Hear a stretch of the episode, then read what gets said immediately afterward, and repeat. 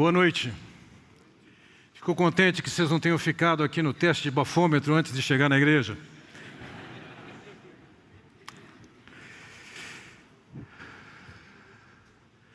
Quando o Senhor Jesus apareceu no ambiente público para o seu batismo, João Batista fez o seguinte comentário e apresentação: Eis o Cordeiro de Deus que tira o pecado do mundo. Que ideia!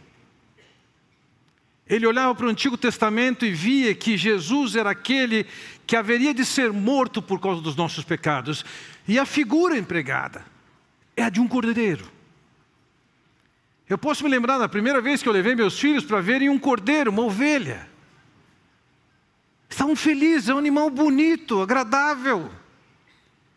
Quem sabe até você pode colocar um lacinho nele. Mas lembre-se do seguinte: além de Jesus ser o cordeiro, ele também é chamado de leão de Judá. O animal é outro, a condição é outra. Me lembro anos atrás, recebi um índio como hóspede na minha casa, um homem que efetivamente vivia na, na, na floresta. Foi a primeira vez que ele usou sapato, foi para vir para cá. E uma das coisas que ele pediu para o missionário foi: me leva num zoológico, e eu o levei num zoológico. E lógico, sempre com a tradutora, é, uma certa hora ele falou assim: Eu quero ver a onça. E nós o levamos na frente da tela da onça, e quando ele viu a onça, ele ficou de longe e disse: Mesmo sabendo que ela está presa, eu estou com medo. Ele sabia o tipo de animal que estava lá. Lembre disso, Jesus é o cordeiro que vem e morre por nós, mas ele também é o leão. E com o leão não se brinca. Vocês devem ter percebido já ao longo do capítulo 11, a atmosfera entre Jesus e os seus ouvintes está se intensificando. Está marcada por animosidade. Existe algum entusiasmo? Existe algum entusiasmo. Por que, que existe esse entusiasmo? Eu não estou certo. Mas veja, no versículo 1 do capítulo 12 ele diz: Posto que miríades de pessoas se aglomeraram a ponto de uns aos outros se atropelarem, passou Jesus a dizer antes de tudo aos seus discípulos. Veja, a realidade é que tinha muita gente seguindo a Jesus nesse momento há um certo entusiasmo. Alguns julgam até que isso poderia ser por causa da maneira como ele era duro com a liderança espiritual judaica. O fato é que nesse momento a sua popularidade está em alta. Ele não se impressiona com isso. Ele sabe que há que o povo que agora o aclama e festeja, que haverá de recebê-lo em Jerusalém com festas, também dirá: crucifica-o que o sangue dele seja derramado sobre a nossa cabeça. Ele não se pressiona com a popularidade daquele momento. Ele não está otimista ao ponto de se impressionar com aquilo e se alegrar com aquilo. Ao contrário, nesse mesmo ambiente, ele diz: Antes de tudo, acautelai-vos do fermento dos fariseus, que é a hipocrisia. Antes de tudo, se existe um cuidado que você tem que ter, uma cautela que tem que ter, prioritária, ele diz: cuidado com o fermento dos fariseus, que é a hipocrisia. Em algumas ocasiões, Israel era proibido usar fermento. Qual é a característica do fermento? O fermento tem os seus micro-organismos que vão comendo o produto que você coloca para fazer o seu bolo, a farinha. E ao comer isso, ele começa um processo de apodrecimento. Infla a massa, transforma a massa. E no caso do Senhor Jesus Cristo, é, eles estavam ensinando uma mensagem que não era a mensagem verdadeira que havia sido dada, ela estava corrompida. Cuidado com o fermento dos fariseus. A marca dos fariseus aqui, ele diz, é a hipocrisia que venha a ser isso. O hipócrita, naqueles dias, era o ator. Ele usava uma máscara, máscara que era a hipocrisia, que estava desenhada num outro personagem. Ele estava naquele palco, ele vestia aquele, aquela máscara. Ele, digamos assim, estava representando um outro personagem. Suas atitudes, suas falas, seu comportamento era de acordo com aquele que estava representando. Quem estava naquele teatro sabia claramente, aquilo era uma representação. Não tem problema fazer teatro. O problema é quando você faz teatro na vida espiritual. Você faz de conta que é uma coisa que você não é. Esse era o problema dos fariseus. Eles haviam transformado a mensagem, corrompido a mensagem e passavam uma imagem irreal sobre o que, que é ser piedade. Eles se pintavam de piedade, de santos, de íntegros mas eles eram falsos mestres. O Senhor Jesus disse: Ai de vocês, mestres da lei, fariseus hipócritas. Sete vezes Jesus chamou-os de hipócritas. Ora, porque se consideravam superiores espiritualmente. Ora, porque simulavam uma piedade que era somente aparente. Ora, porque respondiam com malícia, o coração dele estava coberto de malícia. Ora, por falta de discernimento. Ora, porque desdenhavam das demais pessoas sobre as quais eles se consideravam superiores. E nessa ocasião, o Senhor Jesus diz: Vocês, com essa hipocrisia, são dignos do inferno. Vejam, não é somente dos escribas e fariseus que tinham problemas com hipocrisia. Se nós olharmos para o Antigo Testamento, o profeta Jeremias, ele denunciou o povo, e Miquéias, eles denunciaram o povo por causa da sua hipocrisia. Quando chegamos no Novo Testamento, lá no capítulo 5 de Atos, nós temos Ananias e Safira que foram hipócritas. Eles tinham uma propriedade, eles venderam a propriedade. Eles não tinham que vender a propriedade, vender. Eles foram diante dos apóstolos e doaram parte daquilo que eles aferiram com a venda do seu, do seu terreno, do seu imóvel. E eles disseram: Isso aqui é todo o valor. Eles não precisavam de dar. E já que queriam dar, eles podiam dar somente parte daquilo. E dizer a verdade. Mas eles foram hipócritas. E Deus decidiu tirar a vida deles ali. Pedro também teve seu ataque de hipocrisia. É Paulo quem registra isso em Gálatas, quando diz a atitude imprópria de Pedro, como hipócrita.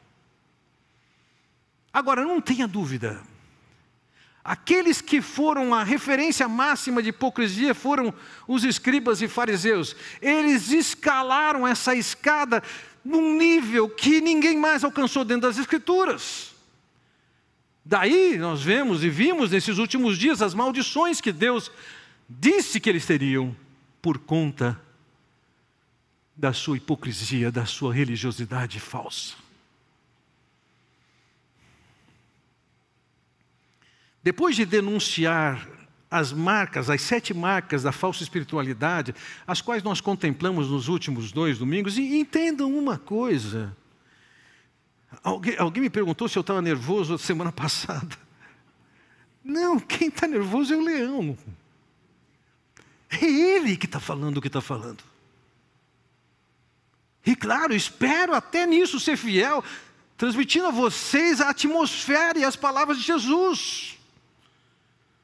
Você pensa que o tempo inteiro você vai poder cantar tua palavra, vida e abundante? Você vai ver que Jesus não é assim. Até o capítulo 10 as coisas foram amenas, no capítulo 11 está intensificando, entramos no capítulo 12, capítulo 13 e você vê muito mais as marcas das garras de um leão do que uma ovelha de um cordeiro fofinho e bonitinho. Depois de denunciar a falsa espiritualidade deles, o Senhor estabeleceu os deveres essenciais e inegociáveis da verdadeira fé. Que condições são necessárias para ser aprovado por Deus e não somente por aparência e hipocrisia que vão acabar sendo desmontadas? Então entenda isso, a passagem aqui está no meio daquela, daquela denúncia da falsa religiosidade, da hipocrisia, a qual nós estamos sujeitos. E depois de denunciar, ele fala: é assim. E quando ele fala é assim, ele passa a apresentar as características de Deus. Nós temos que saber quem é Deus e nos relacionar com o Deus que Ele é e não o Deus que você pode desenhar no seu coração e desejar. Então são três condições apresentadas aqui, sendo que a primeira condição apresentada é reconhecer o Pai, reconhecer quem Deus Pai é.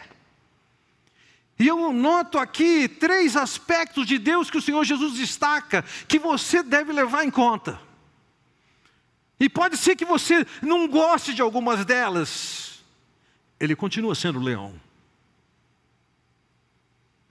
Veja, ele diz, primeira, Nada há encoberto que não venha a ser revelado, e oculto que não venha a ser conhecido.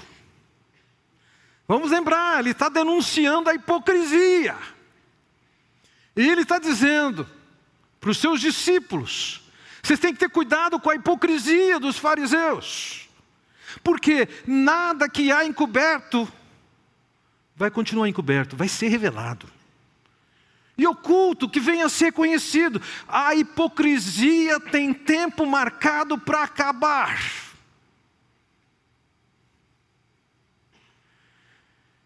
Isso me lembra da passagem de 1 Coríntios, capítulo 4, versículo 5, que diz: Portanto, não julguem nada antes da hora devida, esperem até que o Senhor venha. Ele trará à luz o que está oculto nas trevas e manifestará as intenções do dos corações. Nessa ocasião, cada um receberá de Deus a sua aprovação. Senhores, esse é um dos versos que mais me faz tremer as pernas. Quando comparecer perante Deus e responder perante Deus, você não vai responder por quantas vezes você fez alguma coisa que é visível. Ah, eu preguei tantas vezes, preguei tantos anos, fiz tantos batismos.